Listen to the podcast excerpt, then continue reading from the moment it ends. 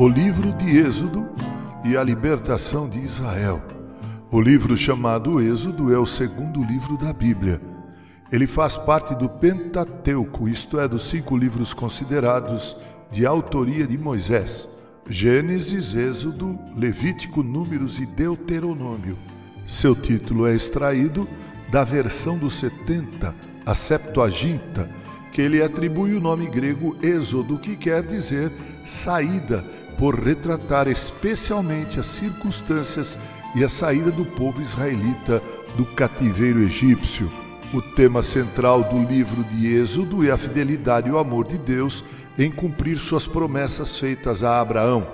Deus cumpriu suas promessas, apesar da dura oposição do Faraó, o rei do Egito, e mesmo diante da incredulidade do povo de Israel, com quem Deus havia feito uma aliança na pessoa de Abraão.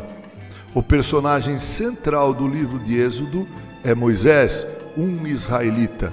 Ele era um israelita, mas foi criado na corte do rei do Egito, o Faraó, na privilegiada condição de filho adotivo da filha do rei do Egito.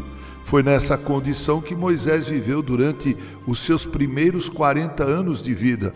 Moisés foi obrigado a fugir do Egito por matar um egípcio quando esse espancava um israelita.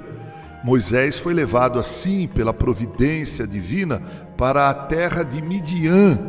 Lá em Midian, ele se casou com Zípora e teve com ela dois filhos.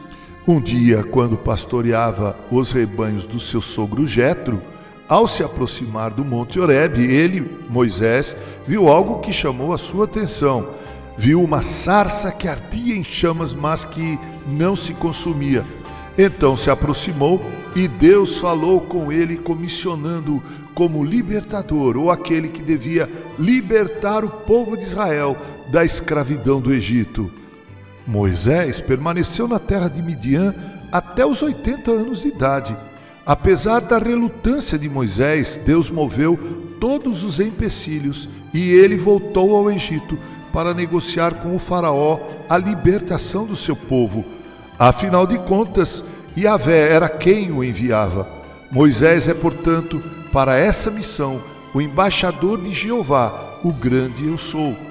Depois das dez pragas a que Deus submeteu o Egito, sendo a última delas a mais terrível, a morte dos primogênitos, tanto dos homens quanto dos animais, Faraó permitiu que o povo de Israel deixasse o Egito. O livro de Êxodo pode ser dividido em duas distintas partes. Na primeira parte do livro, Moisés fala a respeito do crescimento vertiginoso do povo hebreu no Egito narra a história de Moisés, o líder e libertador do povo, as dez pragas, a instituição da Páscoa na ocorrência da última praga, o grande livramento na abertura do Mar Vermelho, a vitória sobre os Amalequitas, as águas amargas de Mara sendo curadas e tornadas úteis, o maná, as codornizes, as águas de Meribá, enfim, a chegada de Israel aos pés do Monte Sinai depois de três meses de caminhada de jornada. A segunda parte do livro de Êxodo mostra o povo aos pés do Monte Sinai, enquanto Moisés recebia o Decálogo, ou seja, os Dez Mandamentos, as leis morais, recebia também as instruções sobre as leis cerimoniais e judiciais e também as instruções sobre o tabernáculo móvel que deveria ser montado sempre quando houvesse necessidade de uma parada na caminhada para a terra prometida. Como nação, Israel agora, a partir do Sinai, teria sua legislação, sua carta magna, que a regulava como nação teocrática, teria também as leis cerimoniais e as instruções sobre o tabernáculo móvel. O livro termina com o povo tendo montado pela primeira vez o tabernáculo móvel.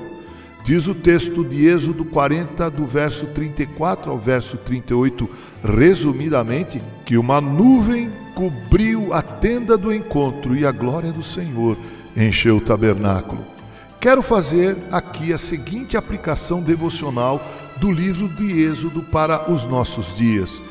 Assim como Moisés foi embaixador comissionado e enviado por Deus para libertar Israel do cativeiro egípcio, Deus comissionou e enviou Jesus como embaixador para vir a este mundo libertar a todos aqueles a quem ele escolheu antes da fundação do mundo e com os quais tem uma aliança eterna. Assim, Jesus é o segundo Adão e também o segundo Moisés. O livro de Êxodo está repleto da pessoa maravilhosa de Jesus. Ele é o Cordeiro de Deus, morto na noite da décima praga. Ele é o maná, o pão que desceu do céu para sustentar Israel no deserto. Jesus está presente no tabernáculo em todos os seus detalhes. A Igreja de Cristo é o Israel da nova aliança e é composta por homens e mulheres que foram libertados da escravidão do pecado, assim como Israel de Moisés foi libertado do cativeiro egípcio. A igreja, a igreja é o Israel de Deus que caminha hoje pelo deserto em direção a Canaã celestial. Em Êxodo aprendemos que Deus está conosco. Ele é o Emanuel em nossa jornada de vida e nos comunicou suas leis morais, judiciais, cerimoniais, para que em as obedecendo possamos vencer todas as intempéries e inimigos pelo caminho. Caminhemos, irmãos, livres sob o comando do nosso general que é Cristo. Sigamos com fé e seguros de que aquele que nos libertou nos fará entrar no novo céu e na nova terra Disso não devemos ter dúvida, porque Deus sacrificou seu próprio Filho para nos garantir em nossa entrada. Que Ele assim continue a nos abençoar. Com carinho, Reverendo Mauro Sérgio Aiello.